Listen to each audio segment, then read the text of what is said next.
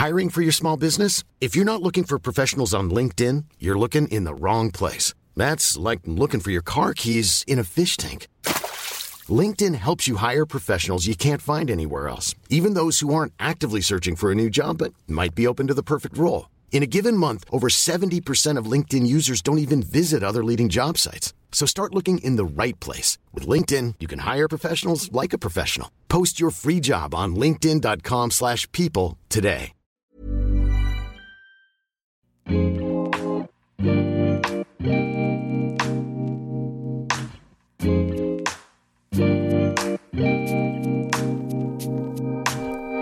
Bonjour à tous, bienvenue sur le comptoir de la psychologie. J'espère que vous allez bien, peut-être que vous écoutez cette deuxième partie sur le burn-out euh, suite à la première partie, ou alors peut-être que vous avez fait une petite pause entre les deux. En tout cas, pour rappel, je, vais parler donc euh, de ce burn-out avec tout aussi mon esprit critique que j'espère vous entendez dans cette thématique-là. Et euh, là, je voulais un petit peu plus axer sur la question du soin, des aidants, des soignants dans ces situations-là, mais aussi de ce que potentiellement ça peut venir dire de soi, en tout cas questionner euh, pourquoi ça serait telle personne et pas telle autre qui pourrait être euh, plus enclin à vivre une souffrance au travail, et peut-être que d'autres moins, etc. Donc, je sais pas si vous avez un petit peu une représentation du soin aujourd'hui euh, en France, c'est quand même très très très très compliqué, que ce soit en termes de parcours pour y avoir accès, mais que ce soit aussi du côté euh, des soignants. Quand je dis soignants, euh, bon, j'utilise ce terme, mais c'est un petit peu tous les professionnels qui sont dans l'accompagnement, dans l'aide à la personne, ça peut être un médecin, un infirmier, une assistante sociale, etc. Mais aussi, voilà, quelqu'un qui travaille dans une maison de retraite, et d'ailleurs, bah justement, si on prend un petit peu l'exemple des maisons euh, de retraite, ce qui, bon, aujourd'hui je suis pas sûre que ce soit le meilleur exemple, mais euh, en même temps, c'est aussi de ça dont il s'agit, c'est-à-dire que les temps de repas, d'habillage, de douche doivent être pointés, doivent être faits le plus rapidement possible, puisqu'en fait ils sont euh, chronométrés, donc c'est énormément déshumanisé, il n'y a plus le temps du tout pour parler de quelque chose, de prendre le temps si peut-être ce qu'on avait imaginé qu'il allait se passer pendant cette douche, peut-être qu'il se passe autre chose. Et euh, en fait, on n'a plus le temps qu'il se passe euh, autre chose. Bon, alors je dis on, mais bon, moi je, je travaille pas dans une maison de retraite et je, ne donne pas euh, la douche à des, résidents, mais je pense que vous avez en tête un petit peu ce qui se passe dans ces milieux-là. Donc en fait, on déshumanise le patient, mais également le soignant. Mais c'est aussi à l'hôpital, c'est dans d'autres institutions, mais comme dans le milieu de l'éducation, etc., dans, énormément de, sphères professionnelles. Et en fait, on nie le principe que ce moment peut être un temps de partage. D'ailleurs, quand on amène euh, les médicaments à un résident, pour qu'il les prenne après son repas, on peut quand même supposer qu'on n'est pas que dans, le soin au sens d'une exécution d'une tâche, mais que c'est aussi une relation. Et en fait, aujourd'hui, on fait en sorte que ce soit uniquement l'exécution d'une tâche. Et ça, c'est problématique. Et donc les soignants peuvent être assez à, vif, puisqu'on les demande d'aller de plus en plus vite, d'être de plus en plus des, robots qui justement euh, exécutent, ce qui les éloigne quand même pas mal la plupart du temps des valeurs, euh, des pensées qu'ils ont eues pour se tourner vers ce type de métier. Et donc ils sont quand même le plus possible déconnectés de la personne qu'ils sont, de leurs ressentis, de leurs émotions, de leur envie de partager, de discuter, etc. Ce qui est essentiel dans ce travail. Donc il peut avoir un sentiment de, de fatigue très intense qui se crée. Surtout s'il y a beaucoup d'heures, euh, notamment supplémentaires, euh, parfois les repos ils sautent, ou alors alors qu'on peut pas travailler de nuit après euh, le lendemain travailler deux jours, bah en fait là c'est fait parce que je sais pas, Camille elle part en vacances, euh, voilà. Et c'est pas la faute de Camille, mais bon, euh, les, les, plannings font que on peut faire croire que c'est la faute de Camille, mais bon. Donc en fait c'est un petit peu un serpent qui se mord la queue parce que plus on est fatigué, plus les tâches et activités vont être complexes à réaliser, à mener à bien. Du coup il faudra mettre deux fois plus d'énergie pour être concentré, pour être présent. Et même les temps de repos sont plus utilisés à bon escient puisque les pensées autour du travail, de la charge mentale, de ce qui devrait être fait ou auraient pu l'être sont extrêmement euh, envahissants. Donc c'est comme s'il y avait une grande fatigue et en même temps une impossibilité à se ressourcer. Et ça c'est dans les milieux des, soignants potentiellement, mais dans plein d'autres milieux. Et encore Freudenberg, il, parle aussi du détachement en tant que soignant, du sens de son travail, de, du détachement à l'idée d'humaniser les liens. Parce qu'en fait, si vous voulez, pour aider les autres, il faut avoir de l'empathie, mais pas non plus en être envahi de cette empathie, sinon on n'arrive plus à travailler. L'empathie dans le sens de se mettre à la place de l'autre est importante, mais si on vit toujours la place de l'autre, ou le fait d'être l'autre, c'est pas possible d'être soignant. Vous voyez, si vraiment euh, on, peut imaginer ce que l'autre vit, mais si on le vit, c'est quand même compliqué après donc de, pouvoir aider et être soignant, parce que sinon on est toujours le soigné. Donc en fait, il faut vraiment percevoir ce, besoin de juste dose. Mais là, c'est un petit peu extrême dans le cas des, épuisements des soignants parce que cette distance-là, elle peut être beaucoup moins régulée qu'avant. C'est-à-dire que euh, la, difficulté à percevoir, à entendre, à ce qui peut se passer pour l'autre, elle, elle, peut être plus importante. C'est-à-dire que quand en fait on nous dit bah il faut trois minutes pour faire la douche, pointer, euh, voilà, 30 secondes pour amener le repas, etc. Si on se questionne trop sur ce que ça fait vivre à l'autre, ou alors est-ce qu'il va bien ce matin, est-ce qu'il a passé une bonne nuit, euh, on espère qu'il n'est pas trop stressé, on n'a plus le temps. Donc en fait, il faut que l'autre ne soit plus un, un statut de sujet suffisamment humanisé pour pouvoir continuer à travailler. Ou au contraire, on n'y arrive pas, parce qu'en fait on continue à se dire mais est-ce que voilà, Roger il est pas trop stressé parce que, je sais pas, sa petite fille elle pas venue hier et on pense qu'à ça et on, est totalement envahi, on peut plus travailler parce qu'en plus peut-être que Roger nous fait penser au papy qu'on avait quand on était petit, etc. Donc en fait, dans les deux sens, on retire un petit peu le statut d'être humain. Donc des soignants et des soignés. Et vous allez peut-être trouver ça assez scandaleux, mais c'est pas du tout euh, conscient. Et malheureusement, c'est suite à une grande présence auprès des soignés des aider qu'on en vient à ne plus arriver à mobiliser de l'énergie euh, euh, affective, en tout cas empathique. Donc ça peut être un petit peu un, signe de surmenage au travail, d'épuisement. D'ailleurs c'est souvent un petit peu c'est contagieux dans les équipes, ça devient euh, quelque chose qui appartient à plusieurs professionnels. Donc parfois on, on peut même le repérer dans la façon de parler de certains patients, dans les staffs, est-ce qu'on parle d'un numéro de chambre, d'une pathologie qu'il faut réparer, c'est plus forcément une personne euh, à part entière. On peut entendre, bah tiens, est-ce que la chambre 87, elle a bien eu son traitement? Est-ce que le schizo, il est en permission de sortie? Vous voyez, c'est dur, hein, c'est violent, mais d'ailleurs je caricature, mais c'est quand même pour montrer des signes qui peuvent être assez significatifs, non pas d'un désintérêt du soignant, mais d'un épuisement du soignant. Et, d'ailleurs, c'est bien parce qu'il y a cette distance que le soignant, ou même l'aidant, hein, ça peut être aussi dans des milieux familiaux, mais peut sentir et ressentir ce sentiment de dévalorisation, de plus du tout être aligné avec euh, son travail, de ne plus arriver à faire, de se sentir inutile, donc avoir des moments comme ça de surconscience que ça ne va pas du tout, et en même temps ne pas arriver à trouver une issue à cette situation, comme si à chaque fois et d'ailleurs, je trouve que même les patients peuvent très bien parler, euh, soignants et autres professionnels qui subissent ce surmenage, parler de cette impasse en fait, de vraiment chercher à être en quête, mais de dire mais je, ne peux pas faire autrement. Donc toujours cette complexité à se retrouver face à un certain nombre d'objectifs, d'envies, qui sont pour beaucoup difficiles à mener jusqu'au bout.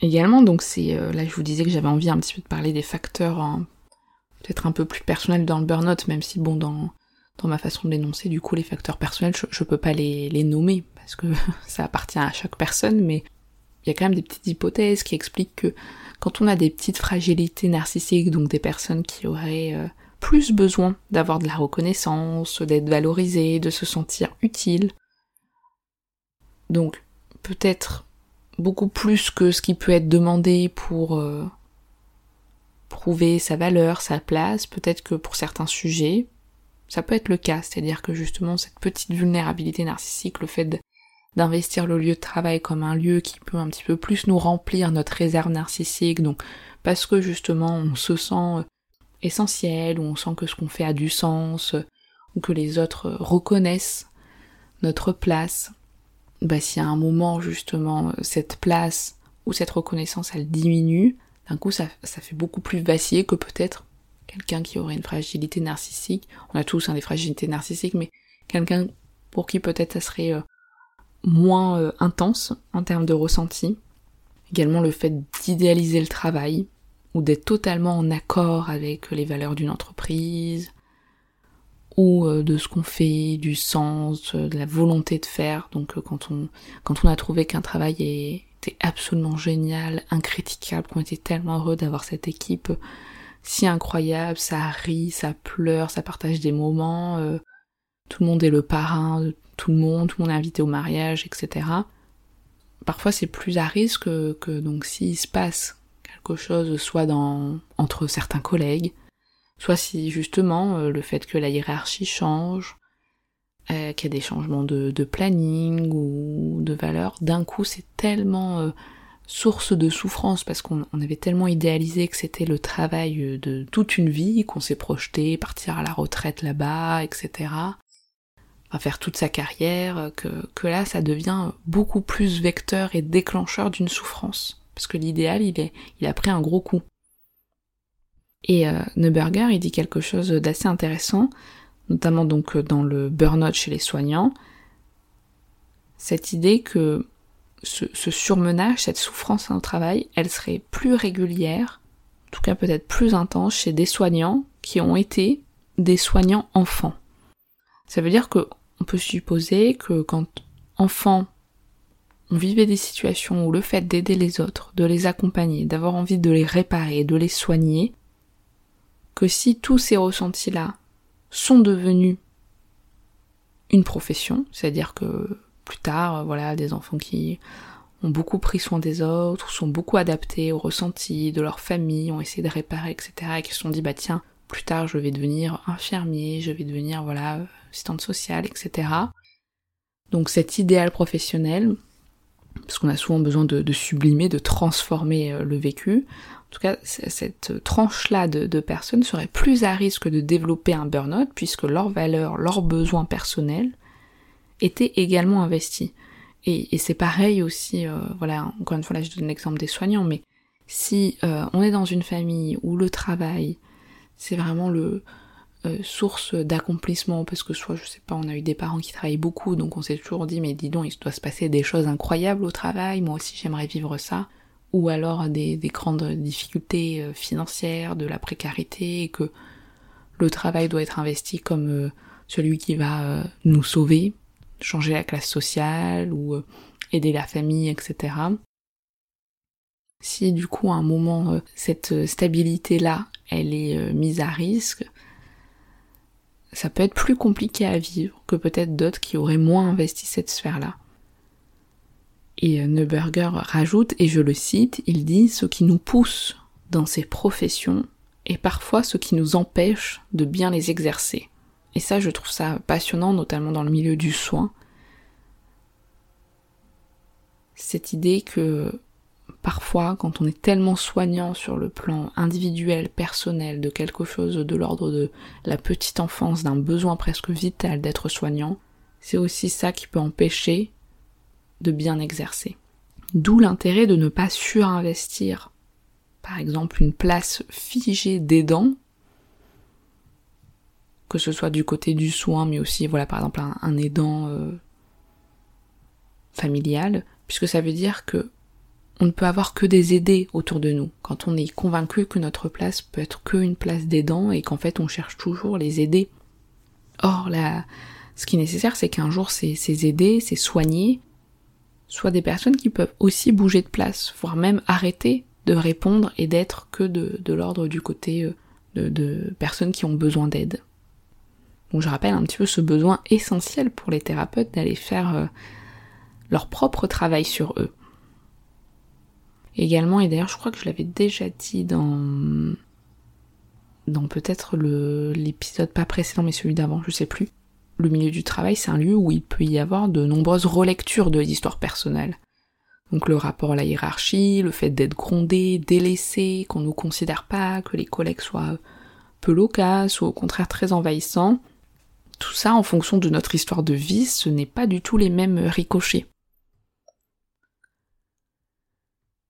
Donc vous voyez que ça c'est super important à interroger. Après je trouve que sur le plan euh, thérapeutique, donc euh, quand on, reçoit un patient euh, voilà, qui vit, ou en tout cas qui se présente en ayant fait ou en étant dans un burn-out, je trouve qu'aussi la question de la honte, de la haine est extrêmement importante. La honte déjà dans le sens où, encore une fois, quand on est dans un milieu où on suppose que le bonheur se trouve sur notre lieu de travail, que d'une certaine façon, euh, si vous ne trouvez pas le bonheur sur votre lieu de travail, ben mince, hein, remettez-vous en question.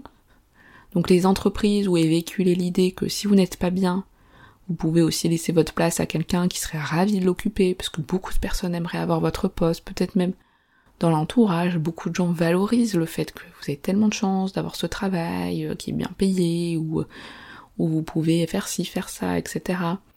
En plus, donc si justement vous avez un salaire à la fin du mois ou que vous que justement si vous avez un salaire, je sais pas, confortable à la fin du mois qui vous permet de vous payer des vacances, euh, ça peut déjà être perçu comme une honte de souffrir à l'idée de travailler alors que certains sont en peine, et ça s'entend, euh, devant l'absence de travail. Et Christophe Dejour, il parle de honte blanche. Il reprend les termes de Furtos et Laval, donc une honte qui, qui est assez indicible en fait. Et c'est pour ça que des fois, il y a des familles qui disent mais je comprends pas, il ne nous a jamais parlé du fait qu'il souffrait au travail. Mais parce qu'en fait ça, se passe de mots, c'est difficile quand même à l'exprimer, suivant euh, là où on se situe dans son milieu professionnel. Et en fait, c'est vraiment ce phénomène où euh, la personne peut se mettre à distance de son propre vécu, que celui-ci même euh, ne doit surtout pas apparaître et disqualifier un rang de gênant, d'encombrant, donc le fait de ressentir un mal-être au travail, d'avoir cette pensée-là, c'est toujours chercher à ce que ce soit mis sous le tapis, remis au placard. Et en fait, on voit comment la pensée en vient à s'abraser petit à petit pour tenter de se conformer au mieux au moule de l'adaptation, de la répétition des tâches, mais tout ça dénué de, de pulsion de vie, euh, d'animation, euh, comme si c'était de l'ordre de quelque chose auquel on aurait pu renoncer. Euh, et, justement, euh, Neuberger, il parle de rage comme fondamentale. De mon côté, j'ai plus tendance à parler de haine, mais euh, oui, en tout cas, cette idée de laisser place à cette colère, cette rage, cette haine. Et d'ailleurs, je crois que dans son article, mais bon, encore une fois, il sera dans les notes du podcast, mais il explique sa rencontre, alors, est-ce qu'il est psychiatre, hein, Neuberger, avec un passager dans le train. Parce que oui, souvent quand vous êtes psychologue, psychiatre, et que si voilà, on vous demande un petit peu ce que vous faites, c'est rare des fois qu'il n'y ait aucune conversation après. Enfin bon, j'ai bien imaginé la scène. Et en fait, donc il est dans le train et puis il parle à un passager qui lui explique que justement, euh, bah lui aussi, il a fait un burn-out, il a été épuisé, etc. Mais euh, le, ce passager lui dit, par contre, moi j'ai pas du tout eu besoin d'aller voir des psychiatres, des gens comme vous. Je crois qu'il lui dit. Je m'en suis très bien sorti euh, tout seul. Et donc euh, Neuberger a dit ah bon mais du coup comment vous avez fait? Il était assez curieux justement de tiens on peut vraiment euh, s'en sortir seul. Et en fait il lui explique qu'il s'est soigné. Enfin en tout cas je, sais plus s'il l'a conscientisé du fait qu'il s'était soigné de cette façon-là, mais en fait il dit qu'il a passé des tonnes de soirées, de nuits à imaginer comment il pourrait assassiner son patron qui l'a fait tant souffrir, donc il imagine des plans un petit peu diaboliques, pour être sûr qu'il ne se ferait pas prendre, donc euh, voilà, à développer cette haine, à trouver ça impensable que cet homme mériterait la mort, donc il imagine tout ça. Et une fois qu'il a trouvé le plan idéal, d'être sûr que si voilà il l'assassine ce jour-là de telle façon, en plus euh, il pourrait euh, ne jamais être soupçonné, ben il s'est senti mieux. Et, et je trouve que c'est intéressant, et justement Neuberger le dit après, cette idée que euh, dans ces moments-là aussi, ce qui se passe dans le burn-out, c'est qu'on a beaucoup, vous savez, comme j'avais expliqué dans l'épisode précédent, le burn-out dans l'idée qu'il reste les braises, qu'en fait tout a été brûlé. Mais il n'y a plus le feu, d'une certaine façon, on n'a que les cendres. Et en fait, de ranimer aussi quelque chose de soi. De pouvoir dire, déjà, en tant que thérapeute face à des patients, que ce qu'ils ont vécu, c'est quand même d'une grande violence.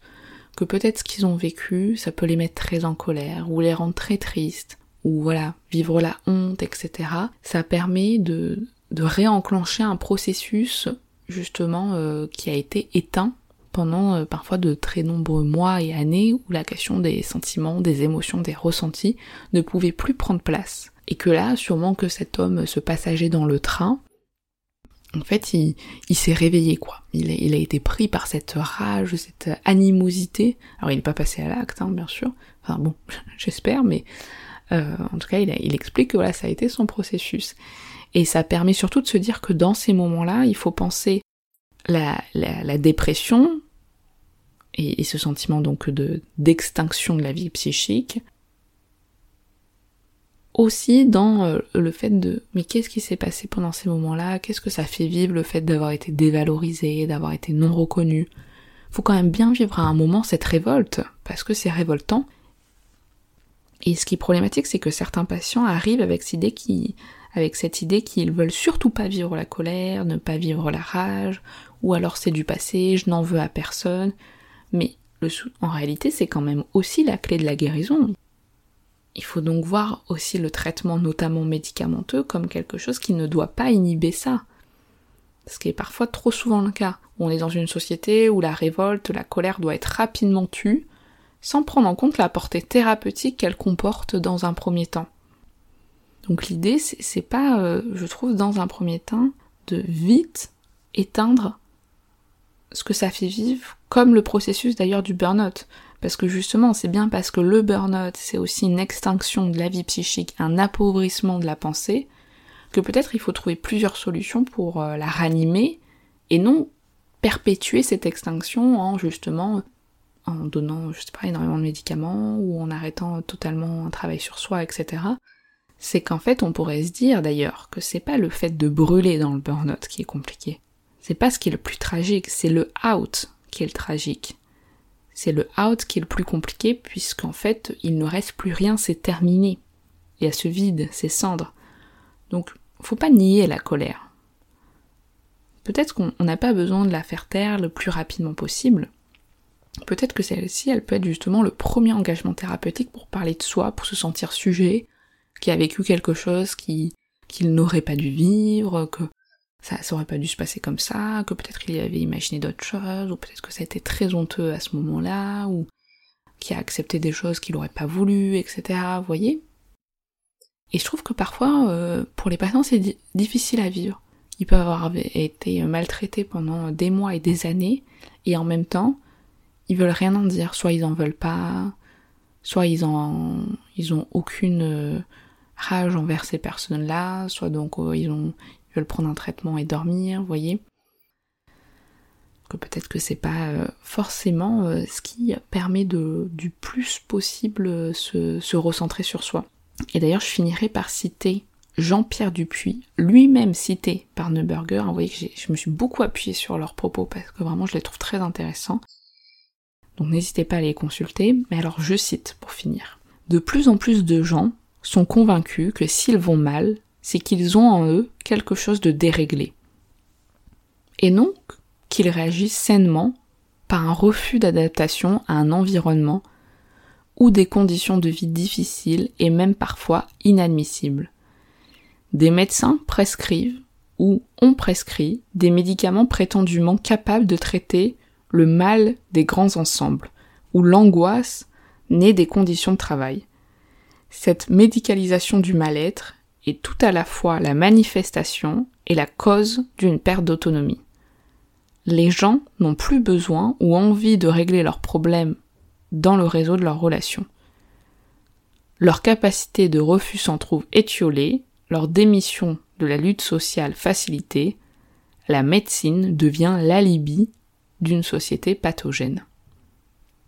Fin de la citation je me suis dit peut-être que quand je lis, c'est peut-être moins facile à, à bien comprendre la portée des mots, donc euh, je vous conseille d'aller directement voir sur l'article. Mais je trouvais que c'était intéressant parce qu'encore une fois, il y a quelque chose de soi qui doit être remis en avant, qui doit réexister, être réanimé, autant dans le questionnement sur son histoire de vie, de remettre du sens, des ponts, dans pourquoi la souffrance au travail elle a pris euh, toute la place, est-ce que peut-être elle prendrait pas la place d'autre chose? Parce que des fois aussi c'est une belle couverture. Mais aussi de pouvoir être révolté, de peut-être se sentir justement plutôt aligné dans l'idée de ne pas avoir été adapté à des situations qui sont inadaptables, de pas accepter des choses inacceptables, et que ça, ça peut faire partie aussi d'un premier pas thérapeutique, notamment dans la rencontre avec un psychothérapeute. Voilà, je vous remercie beaucoup d'avoir pris le temps de m'écouter, j'espère que ça vous aura plu et j'attends avec grande impatience vos retours. Également donc là euh, ça va être l'été, donc l'été souvent j'en profite un petit peu pour euh, ralentir sur euh, les épisodes, donc peut-être que je publierai un ou deux épisodes que j'avais publiés sur Patreon, parce qu'en ce moment j'arrive plus du tout à créer du contenu exclusif sur Patreon, donc j'en prendrai peut-être, j'en piocherai un ou deux, j'espère que je pourrai reprendre à la rentrée Et donc après c'est sûr que je reprendrai à la rentrée les épisodes, donc un épisode par mois. Mais voilà, je fais au mieux, et euh, moi, je me protège bien du burn-out. voilà, passez un bel été euh, et puis euh, à très bientôt. Salut